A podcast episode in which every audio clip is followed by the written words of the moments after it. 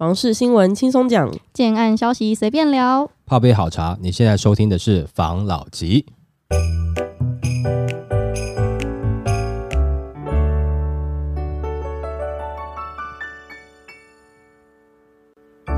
关心你的房事幸福，我是房老吉，我是茶汤会，我是武同浩。最近我们不是一直讨论升息、升息、升息这一件事吗？嗯，有专家表示。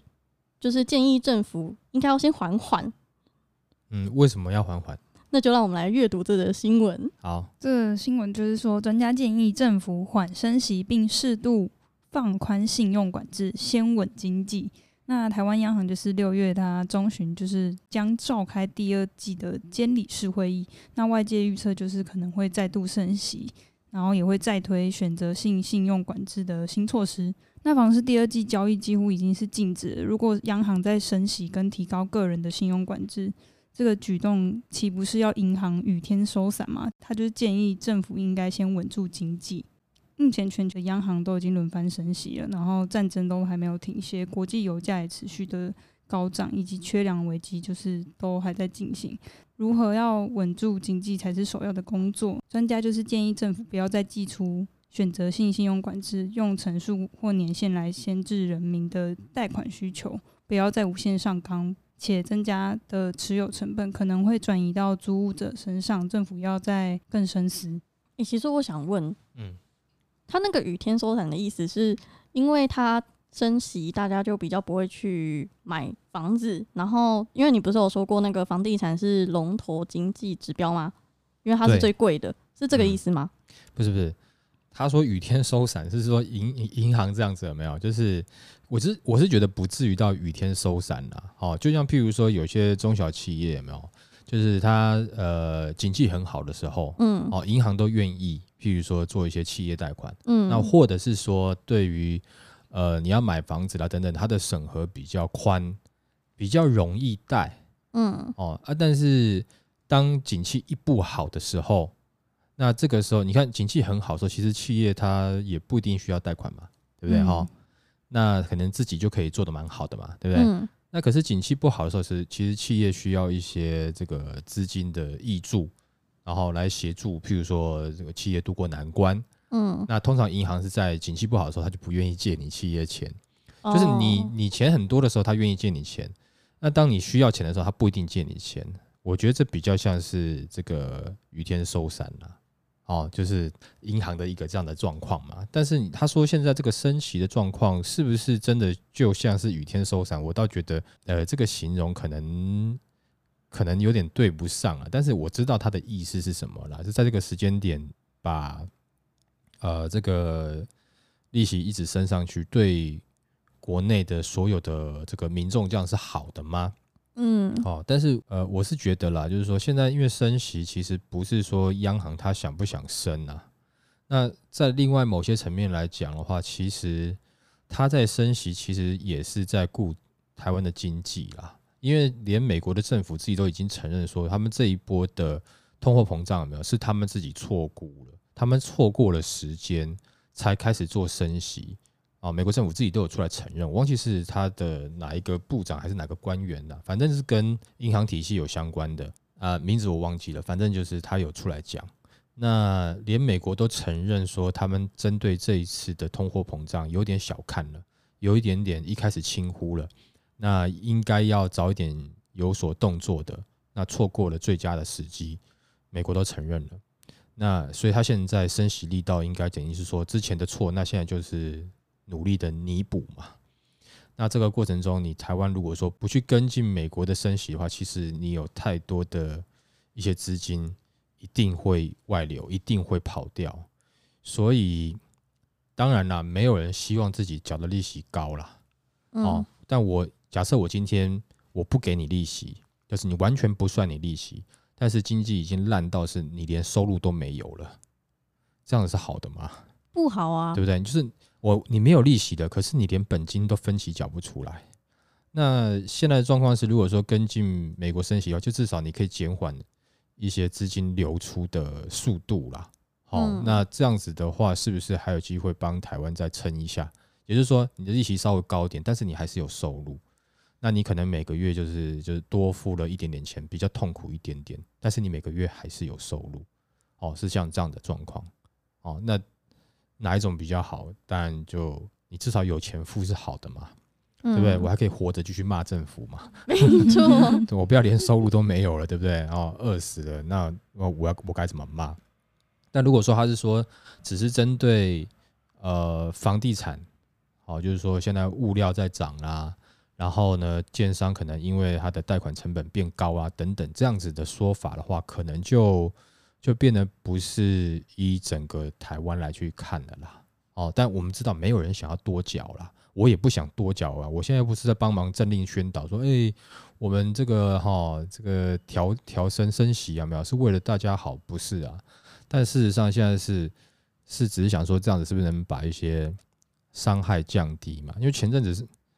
就是我们之前有讲过嘛，那全世界都在疫情，那我们台湾其实虽然说封锁在前之前啊，封锁的还算可以啦，但是不管是旅游业什么的，其实都惨兮兮啊，而我们也没有增加什么额外的一些特殊的，当然没有错啦，科技业有啦，哦，科技也有增加一些特殊的一些营收嘛，对不对？但其他的我们也没有更多的其他的产能出来嘛，嗯，对不对？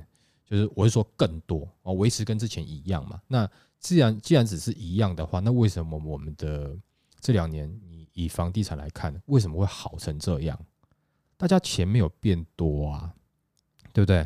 啊，没有变多，那为什么房地产会好成这样？那就是有很多的热钱，外面的钱进来嘛，嗯，对不对？那现在在调升的，其实讲实在话啦，那后面有很多不管是自住客、投资客去买了房子了。那现在可能有一些这些热钱，他要开始撤走了。那当然，政府希望你的钱不要撤那么快嘛。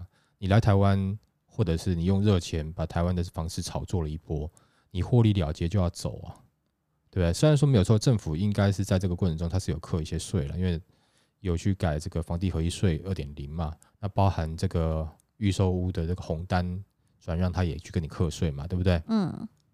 那是有一些营收没有错了，不是营收了，就是税收了，没有错了。但他总是不希望你的这个这个热钱，现在就是哦，你一看哦，美国在升息了，那我赶紧把钱丢回到美国去，去赚利息比较好，等等之类的。他不希望那个钱出去太快了，所以这个有时候你哎，你你升息好像也是没有办法，因为得顾到现在的经济，要不然你看那么多钱，你看一下涌进台湾，可以把台湾的房地产炒成这样子哦，还有股市炒成这样子哦。嗯，那一下抽走的话会是怎么样？那多可怕，对不对？所以还是要减缓他们的速度啦。我觉得减缓这个热情流出的速度是有必要的啦。嗯，哦，那虽然说会让大家感觉有点苦，可是这个只是感觉苦而已啦，不会感觉说 哦要死了，你知道吗？哦，嗯，至少只是感觉就是哎呀，很很苦而已啦，对不对？好，好，来，好，下一则。下一则的话还在讲说。打击通膨不手软，中金院估央行六月升息半码至一码。那中央银行预计于六月十六号举行第二届的监理事会，那外界都关注央行升息决策面临内需受挫与通膨的夹击，那货币政策是否持续的紧缩？那他们今天举行记者会，会中也谈到升息的议题。那院长就是有表示说，虽然经济有放缓的迹象，但央行应该还是会升息半码至一码。那他也说，升息确实。造成很多家庭的负担，但是却是抑制通膨预期的有效手段之一。那他们也进一步指出，如果央行下半年持续升息，今年年底或明年年初的利率水准达到二 percent，可以预见对房市将产生显著的影响，甚至止住房价上涨的力道。呃，这个好像跟我们前一则讲的是有点像的嘛，对不对？嗯，哦，就是。的确，他现在他美国在升，他也等只能跟着升嘛，对，对不对？那他其实台湾，呃，我觉得已经算是比较比较客气一点的啦，没有像美国，美国他们自己就讲嘛，他们这个升息的目标到是到什么时候？就是目标就是把通膨打下来为止嘛，嗯，对不对？因为他们怕大面积的这个这个通货膨胀造成的泡沫会更可怕嘛，所以他现在就是想尽办法就是要打下来嘛。嗯，所以这个也是美国的目标了嘛，他们自己已经讲了嘛。那所以台湾会不会参考？就是会参考啦。对，只是说不会数字跟他一样而已啦。嗯，哦，但是会不会跟着这样子一步一步上去？应该是会啦，因为其实讲实在话，你你全球的很多物料有没有，其实美国要取得这些物料，其实都有相对的优先权啦，都是它它其实是比其他各个国家好取得了啦。那我们会有机会降吗？你说降息吗？对啊，在未来啦，因为之前不是很久很久以前，不是利率还蛮高，好像有到十几还二十。那个已经是十几二十年前的事情了啦。对啊，所以我想说之后你，你们都还没出生吧？我出生了，没有二，那应该有二十几年前的事情了。应该对啦，可能好吧？你们刚出生吧？对不对？嗯、现在不可能啊！你我好奇问一下嘛，我们一直讲上涨，我想知道会不会下跌啊？会下跌，我觉得是会下跌，在未来。但是说要涨到十几趴，我觉得现在这个社会是有难度的啦。因为以前的那个社会氛围啊，是鼓励你存好钱再去买房，不鼓励，也没有信用卡，不不鼓励你去消费未来的这个钱。其实你在做贷款，或者说你在呃使用信用卡，感觉好像就是在用未来的钱。嗯，在那个时候的认知是这样子。对，但是后来就慢慢变了，包含信用卡，很多人在用，其实大家都在用这个啊。但其实也不是说未来的钱呢，是我把这个钱有没有，呃，就是集中在现在用，然后呢，在未来的过程中呢，譬如说我这个一百块，在未来时间的淡化过程中，这个一百块因为通货膨胀，它的价值已经没有一百块了，所以我早点消费好像还不错，有没有？嗯，这个时代不一样了，你现在。不可能，而且你看各家银行都鼓励这种消费性的金融啊，等等的嘛，对不对？哈、嗯，就是呃时代不一样了，哦，所以要涨到那样子的程度，我觉得不太可能了。但是其实你说现在在紧张，呃，也主要是怕它一直涨不停的，要不然的话，你是在二零一六的时候，大概也是差不多三趴左右的这个这个利息，其实那个时候也是有人在买房啊，对不对？哦，那是后来突然一直降下来嘛？啊，刚好这几年就是很多年轻的这个或者说首购啊要来买房子，就因为利息够低嘛，来来买房子的时候，突然觉得要涨回去，觉得好高，其实他没有本来就差不多在那个那个那个范围内嘛，对，它不要涨到四的，我觉得都是很很合理的啦。啊，我一直以为就是这样子诶、欸，没有，就是因为你们年轻嘛，所以你们会觉得一直就是觉得是大概是这样子嘛。但是事实上不是啊，这几年是因为真的，真的就是呃，美国 Q 一所以我们跟着这个降息嘛，降到这个程度，大家就会买了嘛，好嘛？那你就反过来看，美国 QE，美国降息，我们跟着降息，那美国升息，我们不跟着升息吗？升啊，是啊，对不对？所以就是现在会有这样的状况嘛。那人人都希望啊，这个降息的时候啊，台湾要跟啊，对不对？美国都降了，我们台湾一定要跟进啊，对不对？啊，升息的时候，呃。美国升息，我可是我们台湾不太一样啊，我们没有必要一定要跟着跟啊，跟着升息啊，这样子有没有？这永远都是为了自己的，当然有自己的立场去讲这些话，这是很正常的啦。人人都这个是一个希望嘛，也许讲着讲着就成真，大家也许有这样子的想法嘛。但是事实上，感觉呃，你说要要台湾不跟着升是有难度了啊。那这个就刚刚讲的就是通货膨胀的问题，嗯，啊，美国说要达到通货膨胀停嘛，嗯。对，那所以我们台湾在怕的，其实不是说你说升到三趴，可能单对于你们现在的这些年轻人来讲，就觉得好像被贵到了。可是我就觉得没有，只是回到之前而已啊。你们只是刚好这两年特别低而已啊。嗯，那因为刚好你们越因为这个时间这个利息低，然后你们刚好进来买房子，你会觉得好像大概都是这个范围。再高回去的时候，就是很常这样子嘛。就比如说，哎，你以后早上哈就可以哈迟到一个小时不算迟到。对不对？哈，那你们都一定是到最后啊，比如九点上班，你一定到快九点五十几的时候你才会到。后来有一天老板讲说：“哎，这样子不好哦，我们还是维持，反正九点上班就是九点上班好了。”你就觉得你被剥夺了嘛？对不对？嗯，哦，就是这种感觉嘛。哦，所以呃，我是觉得像这个升息的问题，你现在不可能说民间当然也是给点建议啦，因为当然我知道。这个政府现在考量的，它不单只是针对你要不要打房的问题啊，它现在真的是怕，就是这些热热钱，如果说一下抽光光的话，那经济会有问题啦，台湾的经济会有问题啦。嗯，对。所以他们希望我们跟热钱藕断丝连。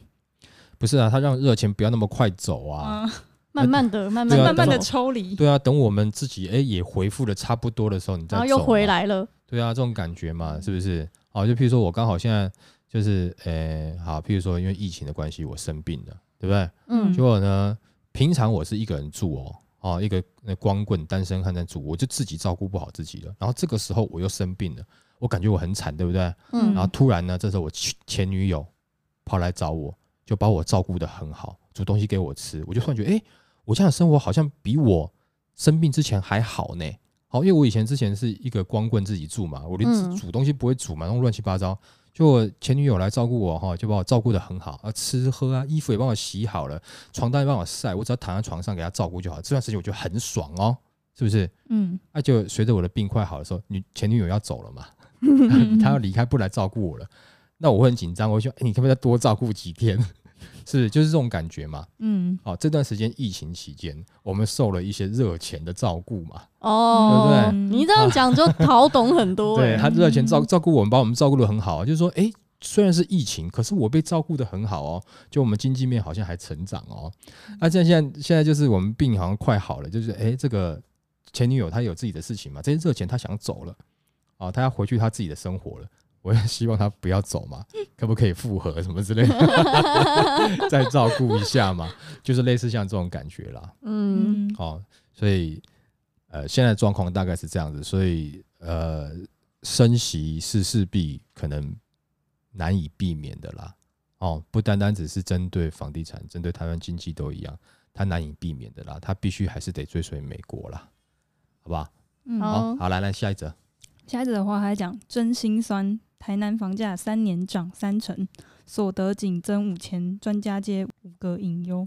是近年台南因为台积电扩厂的议题跟多项建设题材的带动，房价就是惊人的飙涨。那民众之前也有提过的新闻，就是台南的民众蛮生气也，希望大家不要来台南炒房这样子。嗯，对，就是民众购物也越来越沉重。那数字就是统计说，台南住宅平均单价四年来涨幅已经超过三成，平均总价增加近两百万元。嗯，但家户可支配所得四年来仅增加五千元，增幅不到一 percent。那薪水成长的速度就是远远不如房价。那专家又指出，除了薪水缓涨、人口老化及人口流出的隐忧外，再加上政府打炒房、升息等房市黑天鹅，台南房市将充满挑战。嗯。其实像这个我这个我又很怕讲一讲，又被人家骂房市黄娘。那我们也想的也知道嘛，就是他在新闻里面也有讲嘛，就是外地去炒的嘛，嗯，对不对？那当然，如果说你们觉得就是说，我们就假设是台南在地人哈，如果觉得这个这个房价太夸张，你就不要去接啊，因为他们在炒作的这个区域也不是旧的，就是你们原来。台南人原生的生活圈嘛，对不对？对，哦，那炒作也是跟园区相关的新的生活圈嘛，那边涨得很高嘛，对不对？那你就不要去跟着接手就好了嘛，这是第一个嘛。然后再来是所得现在还没有上去，那是当然，因为厂可能新建的新建的厂还没有好嘛。嗯，那呃，可能新建的厂好以后，那边新的的这个，比如说工程师去上班了，哎，你搞不好。平均所得被拉上去了，可是你还是无感，因为你是平均被拉上去，而不是你的薪资涨了，对不对？那有的时候城市在发展的时候，难免就会有这种新旧冲突，哦，那这种冲突的确是会让原本在地人是不舒服的，的确啦，会啦。我现在要很小心，很怕被骂。有我感受到你的谨慎。对啊，但是如果说以投资客来讲，那你如果说这个时候你在台南那边的房子有没有，就是你感觉你想要跑跑不掉，你要拿出来抛售跑不掉，那就摆明你当时你就是做短期的投资客嘛，嗯，对不对？那我是觉得，其实台南以长期来看的话，我个人啊，但是这不代表就是所有专家的立场哦，就是只是我个人，我其实对台南是十分有好感的啦。哦，我自己觉得，如果说你不急。你体质还 OK，你持有长期一点的时间，真的我觉得不会差啦。那当然，我看你的立场是什么，我就不知道。像像像我的话，如果说真的是呃，假设我长期持有，我租不出去，我卖不出去，可是问题是我到那边我可以住，我我我休假我可以去嘛？那我觉得台南东西实在太好吃了，牛肉汤啊、嗯、鳗鱼饭啊这种吗、嗯？大家每次都在讲这些啦，但是我觉得还有很多小吃可以吃啦，对不对？但是没有错，我对那个牛肉汤的确是有一种。无法抗拒的那种魅力。对对对我觉得就是假设你这个时候也会有烦恼的话，那摆明你就是当时是短期的这个投资客了嘛，对不对？哈，对你就是炒作的那一个。那你现在如果说你要把你手上的房子哦，就是想办法拿出来卖，之前我们有劝过很多次嘛，在这个时间点，你尽量友善的出售啦，尽量友善的。哦。那你不要觉得说，因为我们前段就是前几集也有讲嘛，你不要觉得说，好像现在六月份哦，他呃七月一号他没有要实施这个平均地权新的这个五个条例，嗯，对，你千万不要觉得说他就不会打炒房了，因为我们讲了，不管是金管会有可能的这个第二户不准你贷款，包含现在在讲的这租屋，你也要做实价登录的部分，嗯，对不对？然后再来是现在这个这个打炒房，你觉得他真的不会打炒房吗？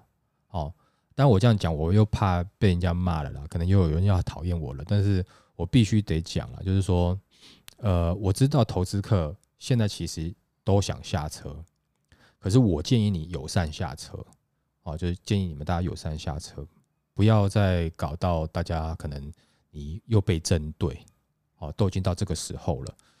如果说可能有人在故意带风向，故意讲说政府不会打了啦的目的，只是为了要让自己手上的房子可以转出去给下一手投资客，哦，然后转给下一手投资客的时候，你还想要赚钱，所以你去放这个风声，或者你去讲这个话，说啊不可能打了啦，所以就是你可以来接手，房市还会涨啦。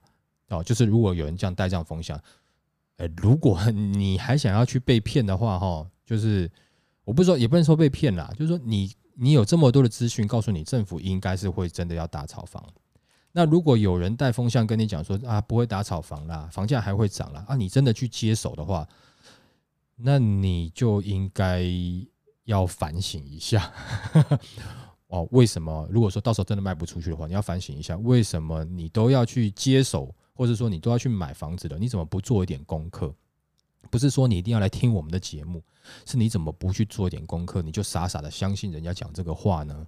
哦啊，我我先不讲说这个是不是绝对是有人带风向，可是在我看起来，我感觉这个就像是投资客要脱手要带风向，他告诉你房价还会涨，而且政府不会打房了，所以我现在要转给你，所以我不会便宜转给你哦，你不要叫我做友善的转让哦，不可能。因为还会涨啊！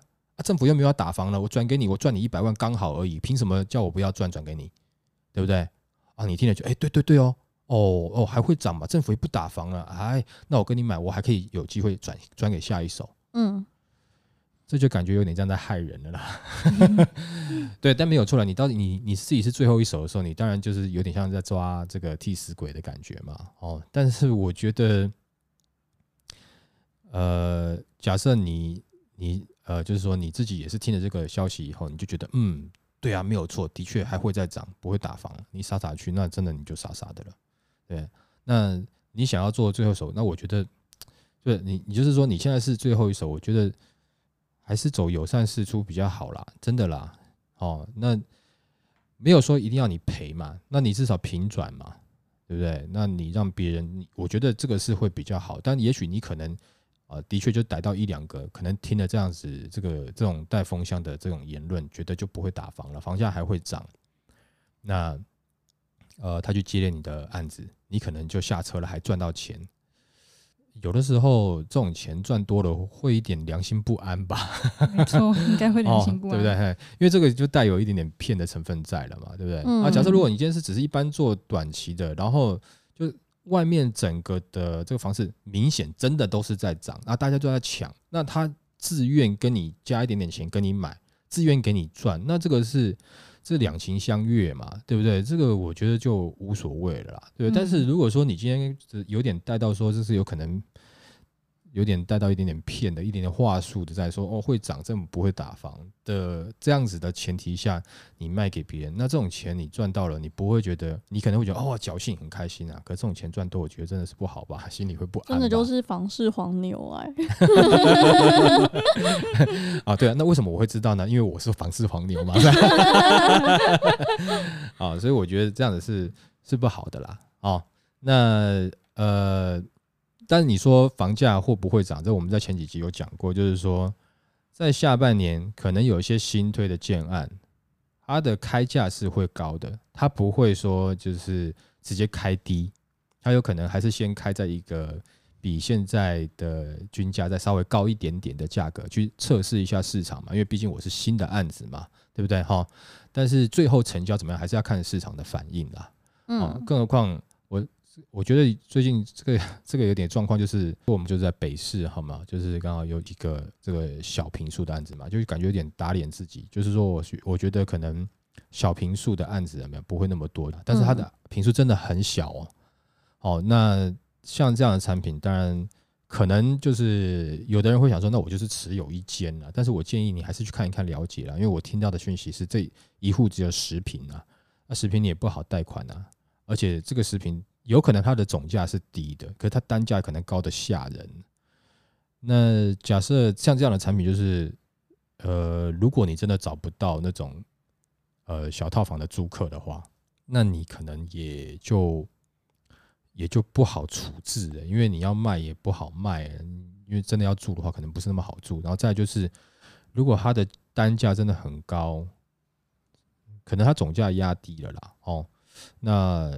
你去换算一下你的租金回不回得来了？因为如果你的平数真的室内平数真的很小的话，对，因为房客在跟你租房子，不会再问你说你的全幢全幢平数是多少嘛？他会知道是实际平数。对，他一定问你说，哎、欸，我们这室内空间是几平，对不对？你总不能跟他讲全幢嘛，对不对哈？但你可以讲全幢了，然后扣掉公设多少嘛，他大概知道嘛，对不对？大概是这样子啦，就是啊啊，可能还是有一些呃的建设公司他的看法是不一样，他认为啊。既然小平数卖不动，哦，就是有可能会卖不动了，因为总价的问题。那我就把总价的问题解决就好啦，就让它更小。没错。哦，也也许这样是是是有机会的。哦，不知道这个我们再看一下，后续有更多类似像这样子的案子的资讯的时候，再跟大家分享。因为现在因为这个案子还很前面，我们也不好不好公开一些讯息了。嗯，好不好？好了，那今天就分享到这边。好，好不好？谢谢大家收听这一集的房老吉，拜。